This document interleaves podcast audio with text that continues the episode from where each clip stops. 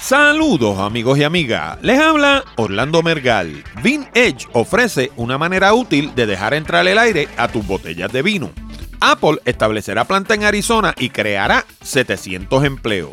FAA relaja su prohibición de equipos electrónicos en los aviones durante el despegue y el aterrizaje. Aceptación del iPad Air es 5 veces mayor a la del iPad 4. Blockbuster anuncia el cierre de sus 300 tiendas restantes en los Estados Unidos. Y para terminar, un informe de las Naciones Unidas reveló que los gases en la atmósfera asociados con el efecto de invernadero alcanzaron niveles récord durante el 2012. De todo esto y mucho más hablamos en la siguiente edición de Hablando de Tecnología con Orlando Mergal.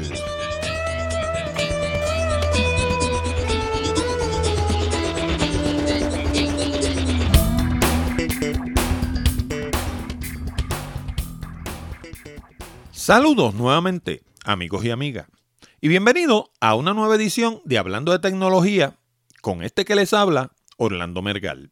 Este programa llega a ustedes como una cortesía de Accurate Communications. Si necesitan servicios de comunicación de excelencia para su empresa, como redacción en inglés o en español, traducción, producción de video digital, colocación de subtítulos, fotografía digital, servicios de audio, páginas de internet, blogs o inclusive producir un programa como este, nos pueden llamar al 787-750-0000 para una consulta. Además, si piensas visitar Puerto Rico y te gustaría ver esas bellezas que casi nadie ve, te exhorto a visitar nuestra nueva página de turismo Puerto Rico by GPS. En Puerto Rico by GPS encuentras fotos, descripciones detalladas, audio, video y mapas para llegar a los lugares más hermosos de la Isla del Encanto. Encuéntrala en www.puertoricobygps.com. Y si lo escribes en español, llegas al mismo sitio, www.puertorricoporgps.com. Inclusive puedes usar la manera corta, www prxgps.com. Y por último, no olvide el pequeño botón de Share Save que hay debajo del título de cada uno de nuestros programas. Si piensa que nuestro material es bueno y que le podría resultar interesante a otras personas, dale share y ayúdanos a multiplicar la audiencia de Hablando de Tecnología. Y si nos escuchas por Stitcher, TuneIn, Miro, BlackBerry, Android o Windows, no olvides darnos like, thumbs up o lo que sea que indique que te gusta hablando de tecnología. Y ahora vamos a las noticias más destacadas de la semana.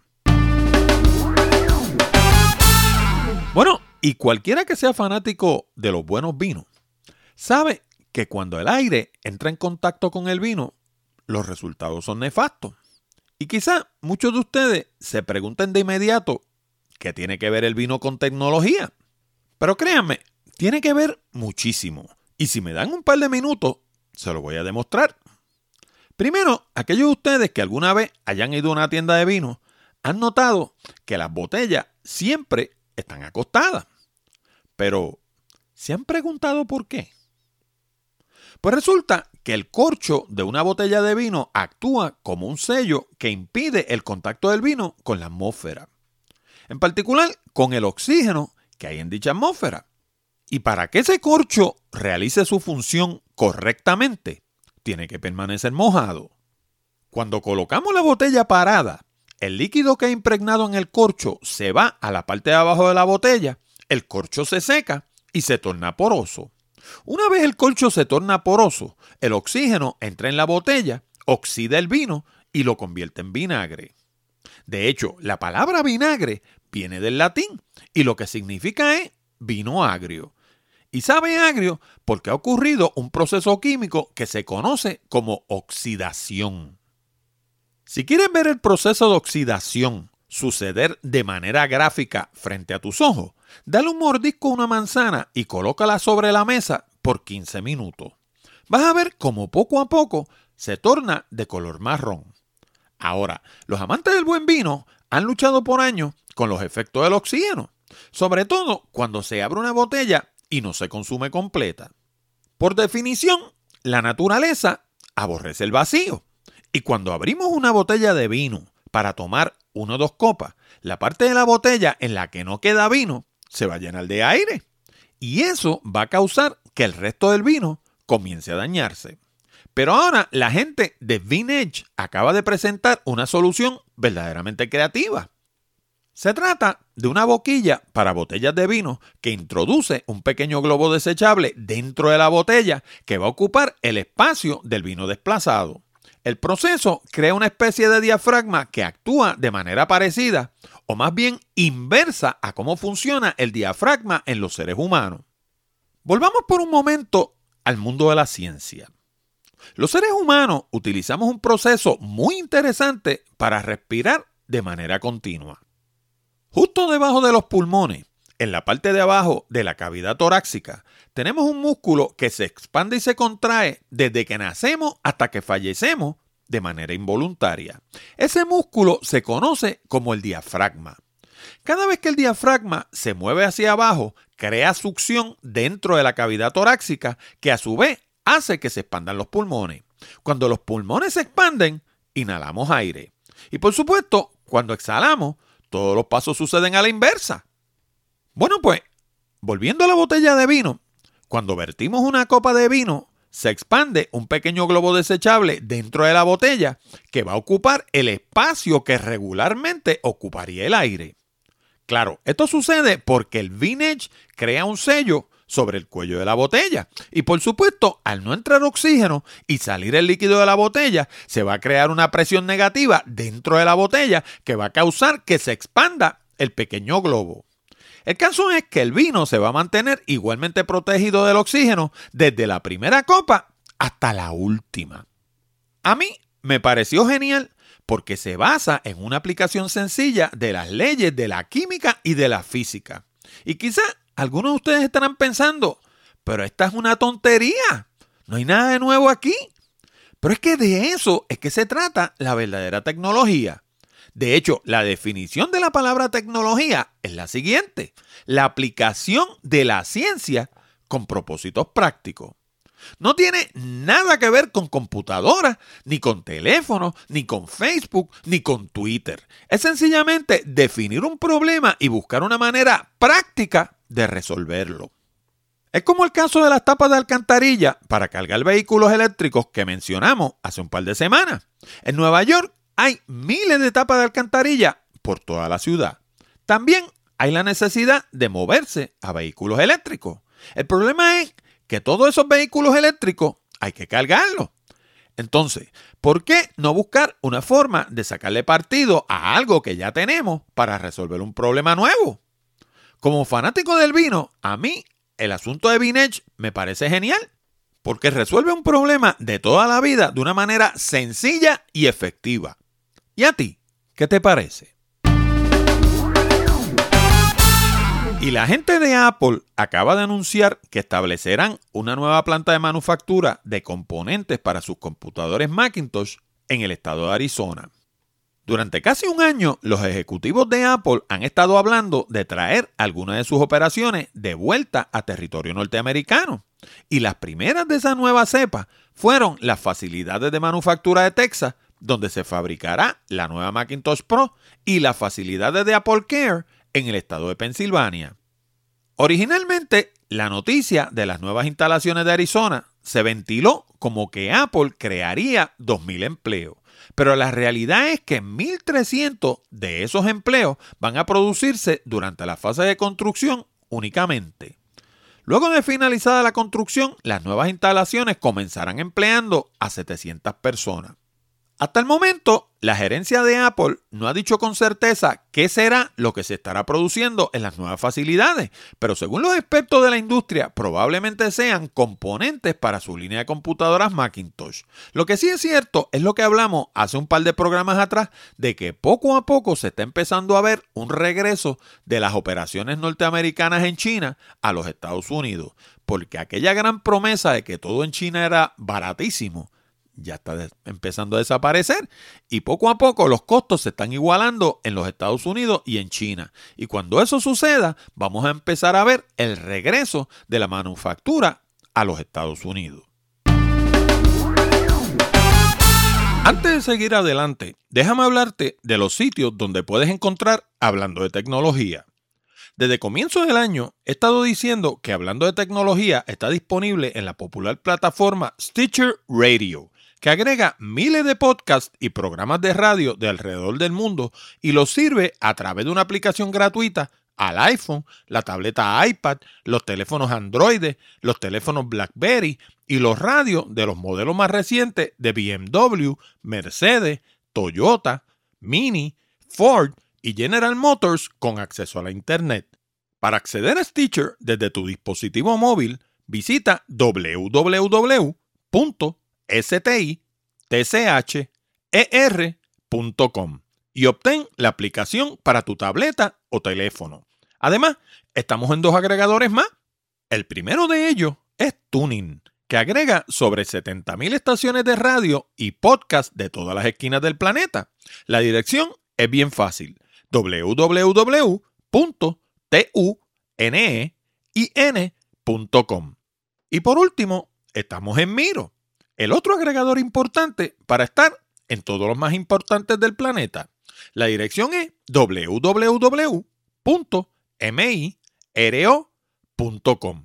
Así que hay múltiples opciones para escuchar hablando de tecnología. Recomiéndaselo a tus amigos.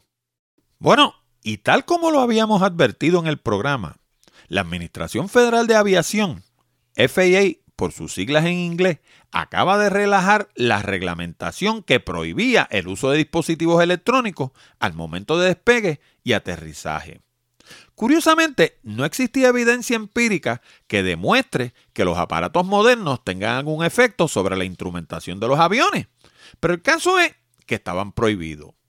Ahora, los grandes beneficiados con esta decisión van a ser los fabricantes de tabletas y los de lectores de libros electrónicos como el Kindle de Amazon. Tanto así que Amazon aprovechó la noticia para madrugar a la competencia y anunciar especiales en su línea de Kindle. Ahora, no todos los dispositivos fueron exonerados de la vieja prohibición. Todavía los usuarios de teléfonos celulares no van a poder usarlo en ningún momento durante su travesía. Sin embargo, la razón no es una de seguridad, sino de índole técnica. O por lo menos eso dicen ellos. Y la agencia de donde nace dicha prohibición tampoco es el FIA, sino la FCC o la Comisión Federal de Comunicaciones. Resulta que la manera en que está diseñado el sistema celular parte de la premisa de que una unidad se va a mover a un máximo de velocidad entre una celda y la otra. Por ejemplo, Normalmente un vehículo se va a mover entre 50 y 60 millas por hora, más o menos es la velocidad a la que transita un vehículo. En un caso extremo, podría acercarse a 100, como sucede en los expresos de peaje, allá en los Estados Unidos y en Alemania. Sin embargo, un avión comercial típicamente vuela alrededor de 600 millas por hora, lo cual quiere decir que cubre 10 millas por minuto. A esa velocidad va a llegar de una torre a la otra en menos de 12 segundos. Y el problema no sería significativo si se tratara de una sola persona, pero cuando sucede múltiples veces dentro de un periodo corto, se presta para que el sistema se disloque. Además, está el problema de la tranquilidad de los pasajeros. Imaginen volar de una punta a otra del continente con alguien al lado de esa gente que no para de hablar. ¡Qué castigo! Y por último, está el aspecto de seguridad. No es lo mismo ir leyendo un libro en el Kindle que establecer una conexión directa entre elementos dentro de un avión y elementos externos. Eso se presta para muchísimos tipos de fechorías. Así que aquellos que abogan por que se liberalice el uso de teléfonos inteligentes en los aviones van a tener que esperar. Por ahora, siéntanse felices de que por lo menos van a poder leer, escuchar música y ver películas utilizando sus tabletas. Bueno, y según la revista digital TechCrunch, el nuevo iPad Air ha tenido una aceptación cinco veces mayor a la que tuvo el iPad 4 el año pasado. Y todo podría indicar que si la tendencia continúa, estas van a ser unas navidades iPad, como dijo el otro día el presidente de Apple, Tim Cook. Y a esto hay que sumarle que todavía no ha llegado al mercado el nuevo iPad mini con su nueva pantalla retina que promete encender todavía más la fiebre del iPad.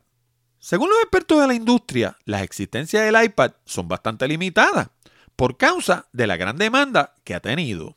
Así que si tu lista de Santa Claus incluye cualquiera de estos dos productos, te sugiero que comiences a buscarlo desde ahora. Y lo curioso del caso es que, como dijimos la semana en que el señor Cook anunció estos productos, no se trata de productos revolucionarios, sino sencillamente de productos evolutivos. El nuevo iPad Air es más delgado y liviano, cuenta con el sistema iOS 7 viene con el procesador A7 y utiliza arquitectura de 64 bits. Por su parte, el nuevo iPad mini incorpora todas las mismas ventajas y añade la pantalla retina que solo había estado disponible en la versión grande. Por lo demás, son básicamente la misma máquina, claro está, mejorada, que nos presentó Steve Jobs hace tres años y medio.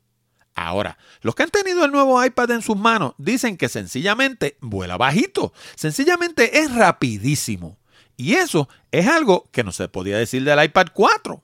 La pantalla retina recargaba tanto el iPad anterior que hacía que la experiencia del usuario no fuera la esperada. Y según los expertos, eso es lo que ha hecho que el nuevo iPad Air despegue como ha despegado. Así que, si estás comenzando a trabajar en tu lista de Santa Claus, y el nuevo iPad es uno de tus antojitos, cómpralo con tiempo y escóndelo bien para que lo tenga el día de Navidad. En este momento me gustaría hacer una pequeña pausa para recordarte algo bien importante. Hablando de tecnología, solo se transmite a través de la Internet, así que tu opinión es importante. Si te gusta este programa y quieres que continúe, visita nuestra página en iTunes y añade tus comentarios en la sección de Rate This Podcast. Es bien fácil. Una vez estés en la aplicación de iTunes, todo lo que tienes que hacer es darle clic al botón que lee Podcast, escribir hablando de tecnología en la ventanilla de búsqueda que va a aparecer en la esquina superior derecha, hacer clic donde lee Rate This Podcast y escribir tu comentario. Si eres de las personas que escuchan el programa directamente en la página www hablando de tecnología.com, todo lo que tienes que hacer es darle clic al botón que lee suscríbete en iTunes y te va a llevar al mismo sitio. Recuerda, tu recomendación es importante. Bueno, y la gente de Dish Networks, la corporación propietaria de lo que queda de la cadena de clubes de video Blockbuster, ¿se acuerdan de eso? Anunciaron que cerrarán las 300 tiendas que le quedan en los Estados Unidos a comienzos de enero del 2014. Y me estuvo curioso ese anuncio porque es un ejemplo más de una compañía que no supo ajustarse a los tiempos y a los cambios en el mercado. No faltará quien diga que el DVD está muerto y que el futuro está en la Internet, como ha demostrado en parte la gente de Netflix. Pero la propia gerencia de Netflix ha dicho una y otra vez que no tiene ninguna intención de salirse del mercado de alquiler de DVD. Entonces, ¿qué causó la desaparición de Blockbuster? Bueno, pues como usuario por muchos años de Blockbuster, tengo mis propias opiniones, por lo menos en cuanto a lo que se refiere a la operación de Puerto Rico. Primero que todo, la codicia. Cuando Blockbuster abrió sus puertas en Puerto Rico, una película en DVD costaba alrededor de 30 dólares y ellos la alquilaban por 3. Quiere decir que si alquilaban cada copia por un promedio de 100 veces, le sacaban 270 dólares brutos a cada copia. Cuando estaba a punto de cerrar, esa misma película costaba alrededor de 18 dólares y ellos la estaban alquilando por 5. Haciendo la misma matemática, le sacaban 482 dólares a cada copia. En otras palabras, se pusieron demasiado caros. Durante ese mismo periodo surgieron dos cosas clave. Una compañía pequeña llamada Netflix comenzó primero alquilando DVDs por correo y luego ofreciéndolos en servicio de streaming a través de la Internet. Ambas cosas eran y siguen siendo mucho más económicas que Blockbuster. Y por el otro lado, surgió una compañía llamada Redbox que ofrecía sus DVD en alquiler por un solo pesito, un dólar. Claro, en la caja roja las películas llegaban casi un mes más tarde, pero tratándose de que se economizaban 4 dólares por cada película, mucha gente prefirió esperar. Tampoco podemos dejar fuera el mercado pirata. Yo no sé cómo será la cosa en los Estados Unidos, pero en Puerto Rico las copias piratas salen a la calle casi a la misma vez que en el cine. Yo no sé cómo lo logran, pero esa es la realidad objetiva. Uno va a la calle y encuentra las películas que, salieron la semana pasada en el cine. ¿Cómo lo logran? No tengo idea, pero eso es lo que está pasando. Y por último, hay que mencionar el aspecto de servicio. En Netflix y en la caja roja, las películas están disponibles la mayoría de las veces. En Blockbuster sucedía lo contrario. Esa combinación fatal de precios altos y servicios deficientes fue lo que, en mi humilde opinión, los llevó al fracaso. Claro, el mercado de alquiler de DVD no es ni remotamente lo que era hace cinco años. Y es probable que eventualmente desaparezca por completo. Pero todavía hay compañías alquilándolos con éxito. Y no son solamente Netflix y Redbox. De hecho, unas calles más abajo de mi casa hay un videoclub que tiene más o menos 30 años. Comenzaron alquilando películas VHS y Betamax. ¿Se acuerdan de esas? Bueno, pues esa gente estaban allí antes de llegar Blockbuster. Y ahora que se fue Blockbuster, continúan allí. Así que algo tienen que estar haciendo bien. El negocio de alquiler de películas, como muchos otros negocios, tiene que ver mucho con servicio. Y mientras atiendan a sus clientes como es debido, van a estar ahí hasta que desaparezca el último DVD.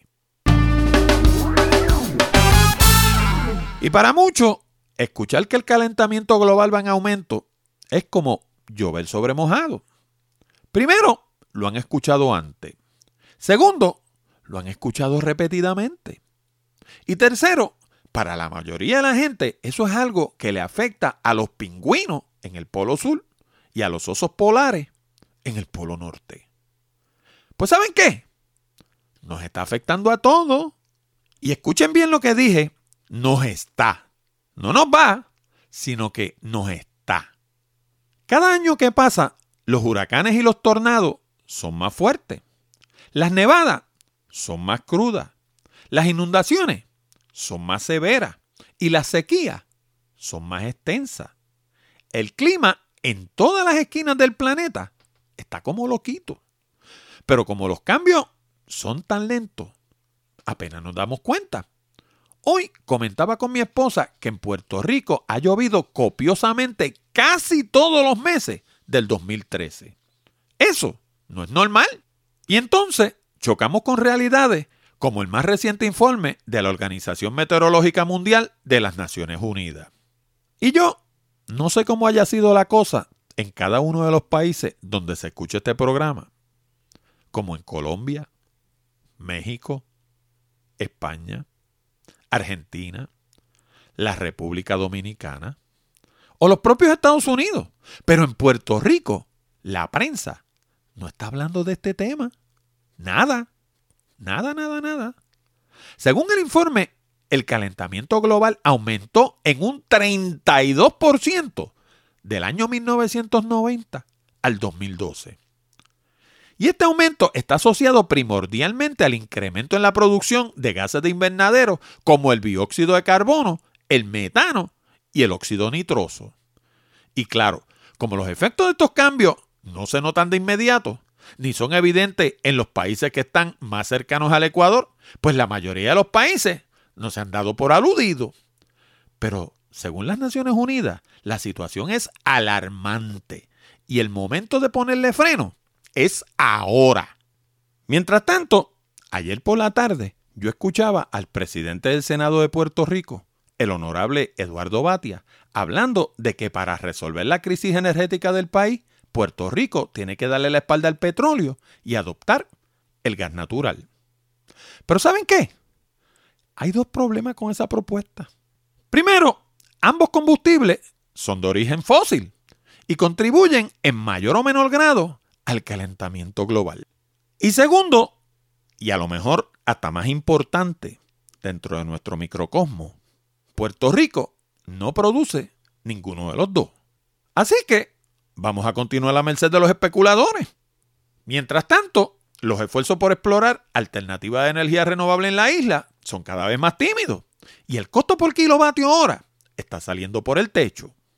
Pero dejemos a un lado el tema de la energía eléctrica por ahora para que no me acusen de politiquero. ¿Se han fijado ustedes la cantidad de ciudades que tienen edificios prácticamente en la orilla del mar? Me refiero a lugares como Miami, Nueva York, el mismo Puerto Rico, Brasil y decenas de ciudades más. ¿Qué va a pasar cuando sube el nivel del mar y las calles más próximas al mar de cada una de esas ciudades queden bajo agua? La pregunta no es si eso va a suceder o no, ¿saben? La pregunta es cuándo. Mientras tanto, los temas en la radio y en la televisión son cada día más banales y más circulares. En Puerto Rico, por lo menos, los temas son los mismos desde que sale el sol hasta que son cerca de las 9 de la noche. Y uno no escucha una idea fresca, ni por casualidad. Este tema del calentamiento global es uno de esos balones a los que todos le dan una pata y nadie lo quiere tocar ni con una vara de 20 pies. Pero ¿saben qué? Se nos va la vida como sociedad. Y no solo a los boricuas, sino a la humanidad entera. Ustedes sabían que de ascender el nivel de los mares muchos acuíferos se podrían llenar de agua salada. Y entonces, ¿de dónde vamos a tener agua fresca para beber? ¿Qué vamos a hacer cuando destruyamos el ciclo hidrológico? Para aquellos de ustedes que quieran conocer este problema a fondo, les estoy incluyendo un enlace en el programa 0077 de Hablando de Tecnología que lleva al artículo original publicado por la revista digital The Verge. Pero más importante que eso, en ese artículo hay un enlace que lleva al informe original publicado por las Naciones Unidas. Léanlo y entérense de lo serio que es esto, ¿ah? Porque créanme, no importa que usted viva en la costa de Miami o en la cima del Himalaya, el calentamiento global lo va a tocar directamente. Bueno amigos y amigas, con esto llegamos al final de esta edición de Hablando de Tecnología con Orlando Mergal. Les recuerdo que pueden enviar sus preguntas, comentarios y sugerencias a la dirección de correo electrónico contacto arroba hablando de tecnología.com o llamar al 787-664-7494 extensión 086 y dejarnos un mensaje grabado. También les recuerdo que si desean mejorar su redacción y progresar más rápidamente en el ámbito profesional, les sugiero nuestro curso online titulado Redacción Eficaz. Con este programa de casi dos horas de duración en español, aprenderán todo lo que necesitan saber para escribir todo tipo de documentos comerciales y sobre todas las cosas, lograr resultados. También es un excelente recurso si piensan comenzar su propio blog. Además, les recuerdo que si de verdad quieren aprender a hacer presentaciones que logren su propósito, y no solo aprender a hacer transparencias de PowerPoint, les recomiendo nuestro curso titulado Presentaciones Efectivas. Con este curso online de casi dos horas de duración en español, aprenderán todo lo que necesitan saber para convertirse en la estrella de su compañía. Ambos cursos están disponibles en el mismo lugar www.aprendensucasa.com.